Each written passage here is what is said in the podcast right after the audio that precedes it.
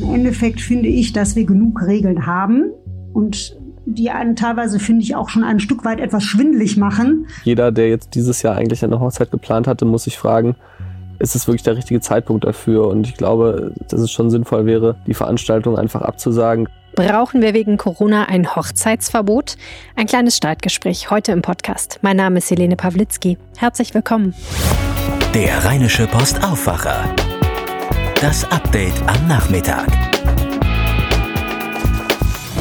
Der schönste Tag im Leben, der soll ja angeblich der Hochzeitstag sein. Und die wird gerne weit im Voraus geplant, so eine Hochzeit.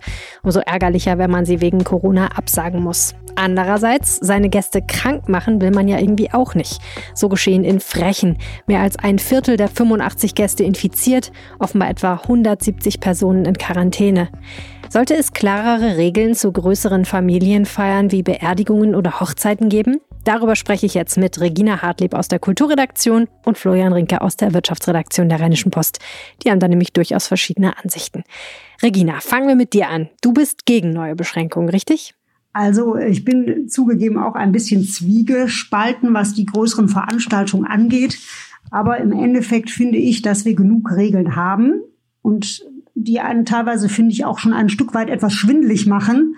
Und ich finde eigentlich, es wären jetzt sind keine strengeren Maßnahmen nötig. Du hast gerade schon gesagt, der Ausbruch in Frechen war natürlich nicht schön, aber es ist jetzt auch die Katastrophe ausgeblieben. Und ähm, ich finde eigentlich, man kann nicht oft genug betonen, immer wieder an die Eigenverantwortung der Leute zu appellieren. Aber mit mehr Regeln, glaube ich, kommen wir nicht weiter. Ich denke, wir müssen uns einfach daran gewöhnen, solange es keinen Impfstoff gibt, wird es immer wieder lokale Infektionsgeschehen geben, sei es durch Hochzeiten, Feste oder andere Dinge. Das müssen wir sehen, dass wir es im Griff halten. Und ich denke, das ist die große Frage, wie gehen wir damit um? Und bisher, finde ich, machen wir das eigentlich ganz gut. Florian, was sagst du? Eigenverantwortung reicht aus? Ich äh, glaube natürlich, dass Eigenverantwortung was ganz Wesentliches ist dabei. Das heißt, jeder, der jetzt dieses Jahr eigentlich eine Hochzeit geplant hatte, muss sich fragen, ist es wirklich der richtige Zeitpunkt dafür? Und ich glaube, aus meiner Sicht, dass es schon sinnvoll wäre, die Veranstaltung einfach abzusagen, gerade wenn man mit größeren Leu äh, Gästegruppen feiern will, ähm, mit Oma und Opa, mit den Eltern, Schwiegereltern, Verwandten, Kindern, weil einfach die Gefahr, wenn dann ein einziger äh, Mensch infiziert ist, eben, das zeigen ja die Beispiele, ähm, jetzt in Frechen, äh, vorher in Rheinberg, in Hessen gab es ja auch mehrere Fälle, ähm, einfach doch gravierend sind. Also natürlich kann man sagen, es ist jetzt äh, die große Katastrophe ausgeblieben, aber Fakt ist ja, dass jede dieser Feiern dazu geführt hat, dass ähm, mehrere Menschen infiziert waren, dass äh, Schulklassen teilweise geschlossen werden oder in Quarantäne geschickt werden mussten, dass äh, Kitas teilweise geschlossen wurden. Ähm, und ich glaube einfach diese Kollateralschäden, die ja dafür völlig Unbeteiligte durch solche Feiern entstanden sind, ähm, selbst wenn sich die Leute an die Corona-Schutzverordnungen gehalten haben und Feiern mit 150 Leuten sind ja auch in NRW erlaubt, ähm, die sind einfach so groß, dass man sagen muss, also solche großen Feiern müssen dieses Jahr einfach nicht sein. Ähm, von mir aus kann man im kleinen Rahmen heiraten mit Familie, weiß ich nicht, bis zu 30, 40, 50 Personen. Aber 150 Personen müssen aus meiner Sicht nicht sein. Der gesundheitspolitische Sprecher der Grünen im Landtag, Merdat Mostofizadeh, hat ja gesagt, er appelliert an alle Bürger zum Schutz der Gesundheit, keine großen privaten Feiern zu feiern. Das hört sich jetzt nicht so an, als wäre er jetzt für eine harte Regelung. Bei dir hört sich das jetzt aber schon so an, als wärst du für so eine Art Obergrenze. Ist das so? Naja, ich glaube, man muss halt sagen, es gibt ganz, ganz viele Leute, die sich sehr vernünftig verhalten. Ne? Das, äh, die überwiegende Mehrheit. Ähm, das geht ja auch manchmal so ein bisschen unter bei den, bei den Bildern, die wir jetzt auch von Demonstrationen oder sonst irgendwas zeigen. Ähm, also der Großteil der Menschen ist ja vernünftig. Insofern ähm, ist das Erste, was man machen muss, an die Vernunft zu appellieren. Aber man muss halt auch sagen, ähm, es gibt Fälle, wo halt eben die Vernunft nicht ausreicht. Ne? Also ich hatte ja gerade erwähnt, dass es in Hessen einen Vorfall gab oder mehrere Vorfälle gab. Es gab eine Hochzeitsfeier, da haben sich ähm, mit, mit 100, äh, rund 100 Leuten in Wiesbaden mindestens 20 Leute haben sich infiziert. Die ähm, Teilnehmer haben laut dem Gesundheitsamt äh, falsche Telefonnummern in den Gästelisten angegeben. Die haben sich nicht kooperationswillig gezeigt. Kontaktpersonen wurden nicht benannt. Ähm, die haben einfach ihre Kinder weiterhin zur Schule geschickt oder sind arbeiten gegangen. Und das sind natürlich Fälle, wo man sagen muss, okay, ähm, mit härteren Regeln hätte man diese Hochzeit unterbinden können. Ähm, das ist jetzt ein Einzelfall, aber für jedes, äh, für, für all diejenigen, die vielleicht Risikopatienten auch zu Hause haben, ihre Kinder in die Schule schicken und hoffen, dass da nichts passiert, ist es halt einfach trotzdem ähm, eine Gefährdung, äh, der sie ausgesetzt werden, ohne dass sie es irgendwie beeinflussen können. Und deswegen bin ich schon dafür, dass man die Grenze zumindest äh, wieder ein bisschen äh, senkt auf von mir aus, wie gesagt, 50 Personen oder so. Und Regina, dich verstehe ich so, dass dein Hauptargument ist, das ist eine Einschränkung der Freiheit, die nicht angemessen wäre. Ja, also ich finde einfach, ich äh, habe so ein bisschen die Befürchtung, ob das noch was bringt. Denn ich denke mal, die Leute, die auch gerade Florian beschrieben hat, die diese Regeln umgehen mit, äh, mit falschen Unterschriften, falschen Angaben und so weiter und ihre Kinder vielleicht trotzdem mit Fieber und Husten in die Schule schicken. Ich fürchte einfach, dass man die durch härtere Regeln auch nicht erreicht die Leute, die diese Mentalität haben und sagen, mir ist das auf Deutsch gesagt wurscht, was mit dem Rest der Gesellschaft ist, ich will hier die große Party machen. Ich fürchte einfach, dass die sich auch nicht an andere Personenzahlen halten. Und denn man muss ja auch bedenken, wer Regeln einführt, muss sie ja auch kontrollieren können, sag ich mal. Und äh, das ist ja jetzt, der Staat stößt ja jetzt schon teilweise an seine Grenzen. Ähm, Quarantäneverstöße, Personenzahlen Bußgelder, Kontrollen, ähm, das alles auch zu kontrollieren. Ich fürchte einfach, dass es nicht viel bringen wird. Und wenn man auch die Bilder in Berlin sieht, wo 38.000 Menschen gegen teilweise Corona leugnen, dass es das überhaupt gibt, wie soll man solchen Leuten beikommen? Ich glaube einfach, dass die das schlicht nicht interessieren wird, wenn man denen noch mehr Regeln aufdrängt. Und die große Mehrheit, der wir zu verdanken haben, dass Deutschland so dasteht, wie es dasteht in der Pandemie, nämlich bisher sehr, sehr gut. Ähm, die große Mehrheit, wenn, wenn man denen wieder noch weitere Regeln auferlegt, da kann es vielleicht auch irgendwann mal zum Verdruss kommen, dass die Leute sagen, Mensch, jetzt reicht's aber auch einfach mal. Wir machen doch schon alles und äh, also das ist einfach so ein bisschen meine Befürchtung, dass man diese Leute, die sich über alles hinwegsetzen, einfach nicht erreicht. Gebe ich dir recht. Also ich sehe es auch so, dass man nicht alles äh, mit, mit immer schärferen Regeln ersticken sollte, ähm, das äh, sehe ich auch so. Im Gegenteil, also wir müssen eigentlich eher dazu hinkommen, dass wir in gewissen Bereichen einfach weiter äh, lockern äh, können, ähm, solange es äh, das Gesundheitsrisiko ähm, oder also quasi der Gesundheitsschutz zulässt. Aber ähm, ich glaube halt, dass es gerade so Bereiche sind wie jetzt Hochzeiten, wo man halt sagen muss, okay, es muss einfach im Moment nicht sein. Ne? Also wir fahren jetzt hier gerade irgendwie in den Schulen ähm, die, die Regeln zurück. Ne? Der Mundschutz kann, kann sozusagen äh, in der Tasche bleiben während des Unterrichts. Ähm, das sind Lockerungen, die super äh, sind für oder die wahrscheinlich eine Erleichterung bringen äh, für den Alltag in den Schulen, auch wenn es da auch, ja auch äh, kritische Stimmen gibt. Aber die Frage ist einfach, muss man dann gleichzeitig in anderen Bereichen, ähm, wo halt eben, und das sind ja Hochzeiten nun mal als äh, Paradebeispiel, Abstände in der Regel nicht eingehalten werden, wo es eher feuchtfröhlich zugeht, ähm, ausgelassen, wo man den Abend oder den Tag genießen will, was ja auch was ganz Besonderes ist. Also muss man sowas dann äh, in, in Zeiten wie diesen machen. Und ähm, die einzelnen Leute, die das brechen wollen, die, die erreicht man damit wahrscheinlich trotzdem nicht, wenn man schärfere Regeln äh, verhängt. Da gebe ich dir recht. Aber ich glaube, ähm, man darf ja nicht vergessen, dass es am Ende auch Leute sind, die diese Räumlichkeiten bereitstellen, die das für das Catering sorgen. Und, und die sind natürlich auch am Ende daran gebunden, äh, sich an die Regeln zu halten. Und die haben ein eigenes Interesse daran, dass die eingehalten werden. Also jeder Gastwirt ähm, hat ja ein Interesse daran, dass sein Betrieb äh, weiterlaufen kann, jetzt auch unter Corona-Bedingungen. Die letzten Monate waren hart genug für die. Und ähm, ich hatte äh, natürlich auch jetzt nochmal im Vorfeld ein bisschen telefoniert und er erzählte man mir in, äh, in Geldern, dass, ähm, also in Geldern waren damals viele von den Infizierten aus Rheinberg, kamen aus Geldern ähm, da erzählten mir, dass, dass sich teilweise Gastwirte ans Ordnungsamt ge gewandt haben und gesagt haben, können, können Sie nicht mal bei uns auf der Hochzeit gucken, wenn wir, wenn wir sagen, bitte achtet auf die Regeln, dann glauben die Leute uns nicht. Also das heißt, man sieht auch auf, auf der Seite der Veranstalter oder der, derjenigen, die die Räumlichkeiten bereitstellen, dass es da auch eine gewisse Hilflosigkeit gibt und, ähm, und man sozusagen als Einzelner dann in dem Moment auch überfordert ist. Ähm, man kann nicht alles kontrollieren, das ist logisch, aber äh, mit gewissen Regeln kann man zumindest dafür sorgen, dass es dann dass das Eskalationspotenzial geringer ist.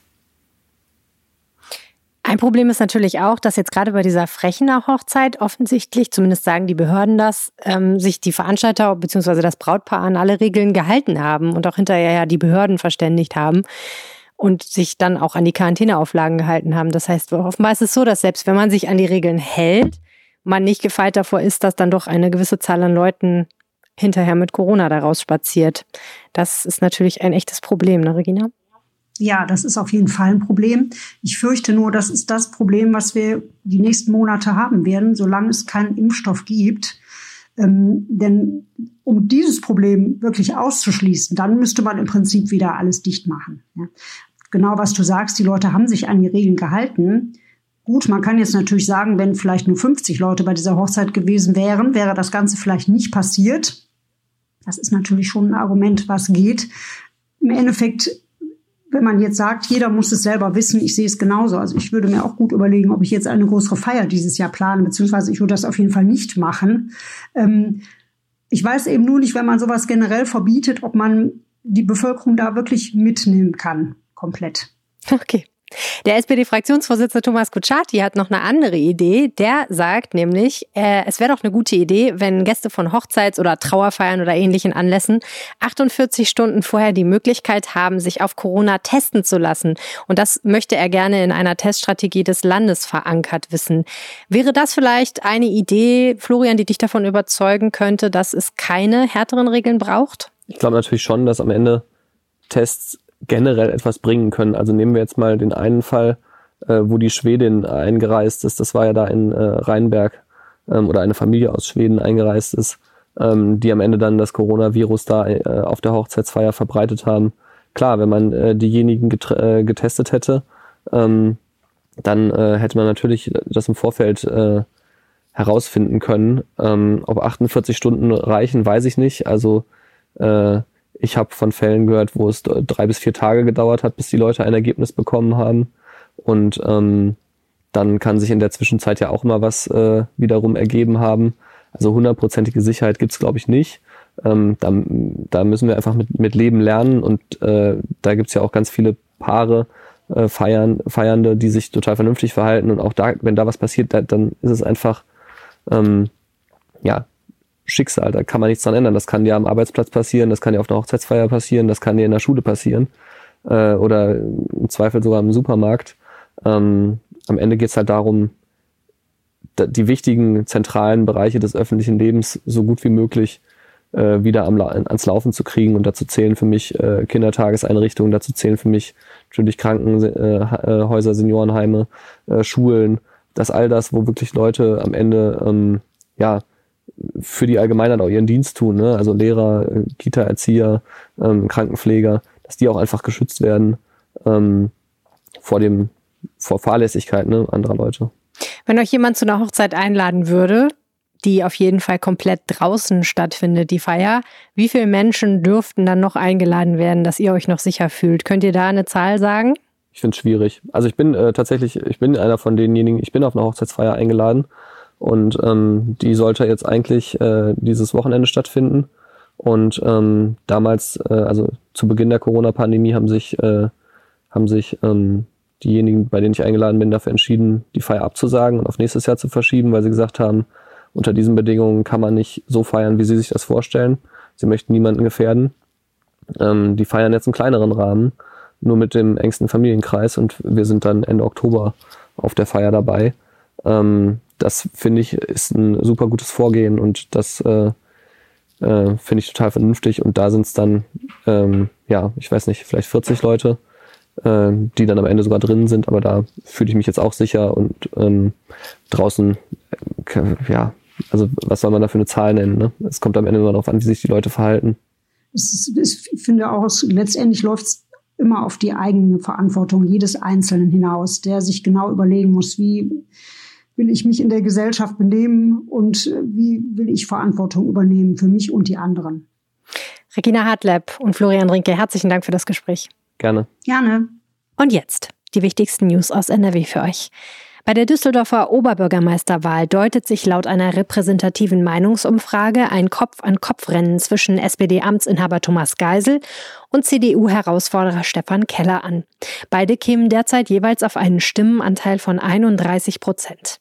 FDP-Kandidatin Marie-Agnes Strack-Zimmermann liegt bei 17 Prozent, Stefan Engstfeld von den Grünen bei 14 Prozent. Auf die übrigen elf Kandidaten entfielen zusammen aktuell 7 Prozent. Bei der Wahl zum Stadtrat würde die CDU mit 33 Prozent stärkste Kraft. Die Grünen bekämen 25 Prozent und lägen damit vor der SPD, die mit 20 Prozent rechnen darf. Die FDP kommt in der Befragung auf 8 Prozent, die AfD auf 5 Prozent, die Linke auf 4 Prozent. Die Studie von Infratest DIMAP misst im Auftrag des WDR und verschiedener Zeitungen die politische Stimmung in verschiedenen NRW-Städten. Die Kommunalwahl findet am 13. September statt. Der Bundesrechnungshof hat deutliche Kritik am Auswahlverfahren für den Standort einer 500 Millionen Euro teuren Batterieforschungsfabrik geübt, die nach Münster soll. Das Verfahren sei in weiten Teilen nicht ausreichend transparent gewesen, heißt es in dem Bericht der Behörde. Das Bundesforschungsministerium hatte im Sommer 2019 entschieden, dass die Batterieforschungsfabrik bis 2022 in Münster entstehen soll. Kritisiert worden war die Entscheidung besonders aus den Bundesländern, die den Zuschlag damals nicht erhielten. Die Entscheidung traf das Forschungsministerium. Ministerin Anja Karliczek kommt aus Ebenbüren nahe Münster. Sie verteidigte die Entscheidung für Münster, gab aber auch zu, dass das Vergabeverfahren Defizite gehabt habe. Das Ministerium wolle daraus lernen. Ein Video eines Messerangriffs gegen ein AfD-Wahlplakat hat Ermittlungen des Staatsschutzes ausgelöst. Man ermittle zunächst wegen Sachbeschädigung. Die Ermittlungen könnten wegen der Symbolik aber noch ausgeweitet werden, sagte ein Polizeisprecher aus Düsseldorf am Mittwoch. In dem Video sieht man einen jungen Mann, der an einer Straße mehrfach mit einem Messer auf das Gesicht und die Brust der AfD-Politikerin Marie-Therese Kaiser einsticht. Laut NRW-Landesverband der Partei schickte der Mann das Video selbst an Kaiser, die es dann im Netz teilte. Die Razzia im Zusammenhang mit dem Missbrauchskomplex Bergisch Gladbach am Dienstag richtete sich gegen 48 Männer zwei Frauen in zwölf Bundesländern. Das sagte der Leiter der Ermittlungskommission Berg, Michael Esser, am Mittwoch in Köln. Die Aktion sei die größte der Ermittlungskommission bisher gewesen. Die Tatverdächtigen stünden nicht im Verdacht, selbst Kinder missbraucht zu haben. 1000 Polizisten waren im Einsatz, die mehr als 2000 Beweismittel sicherstellten. Dabei handele es sich unter anderem um Datenträger, so die Ermittler. Die Auswertung werde sehr viel Zeit einnehmen. Man habe unter anderem auch Tresore gesichert. Nach fast 24 Jahren hat die Polizei Krefeld ein Mordopfer identifiziert. Der entscheidende Tipp kam nach einer Ausgabe der Sendung Aktenzeichen XY ungelöst. Eine DNA-Analyse bestätigte, der Mann, der Ende 96 tot in einer Kiesgrube im Kreis Kleve gefunden worden war, kommt aus Würselen bei Aachen. Die Polizei sucht nun nach Zeugen, die das spätere Mordopfer kannten. Kleine Unternehmen und Solo-Selbstständige in Nordrhein-Westfalen haben bis Ende Juli Corona-Soforthilfen des Bundes von rund 3,7 Milliarden Euro erhalten. Das geht aus einem Bericht des Bundeswirtschaftsministeriums hervor, der dem Haushaltsausschuss des Bundestages übermittelt wurde. Antragsteller in NRW erhielten damit gut ein Viertel der bundesweit ausgezahlten Gelder. Die Soforthilfe war dazu gedacht, in der Corona-Krise die wirtschaftliche Existenz der Empfänger zu sichern. Personalkosten und private Lebenshaltungskosten durften mit dem Geld nicht gedeckt werden. Rund zwei Jahre nach den Urteilen im Prozess um das sogenannte Horrorhaus von Höxter in Westfalen soll einer der beiden Verurteilten aus der Psychiatrie in den regulären Strafvollzug wechseln. Nach einer Entscheidung des Landgerichts Münster ist der Mann doch nicht vermindert schuldfähig. Das geht aus einem neuen Gutachten hervor. Er könne Recht und Unrecht unterscheiden, heißt es. Der 50-Jährige war zuletzt in einer Psychiatrie bei Münster untergebracht. Die Schuldfähigkeit wird in solchen Fällen regelmäßig überprüft. Nun waren Zweifel aufgekommen, sodass sich erneut ein Gericht mit dem Fall befasste. Der heute 50-Jährige hatte zusammen mit seiner Ex-Frau über Jahre Frauen in dem Haus bei Höxter misshandelt und gequält. Zwei der Opfer starben.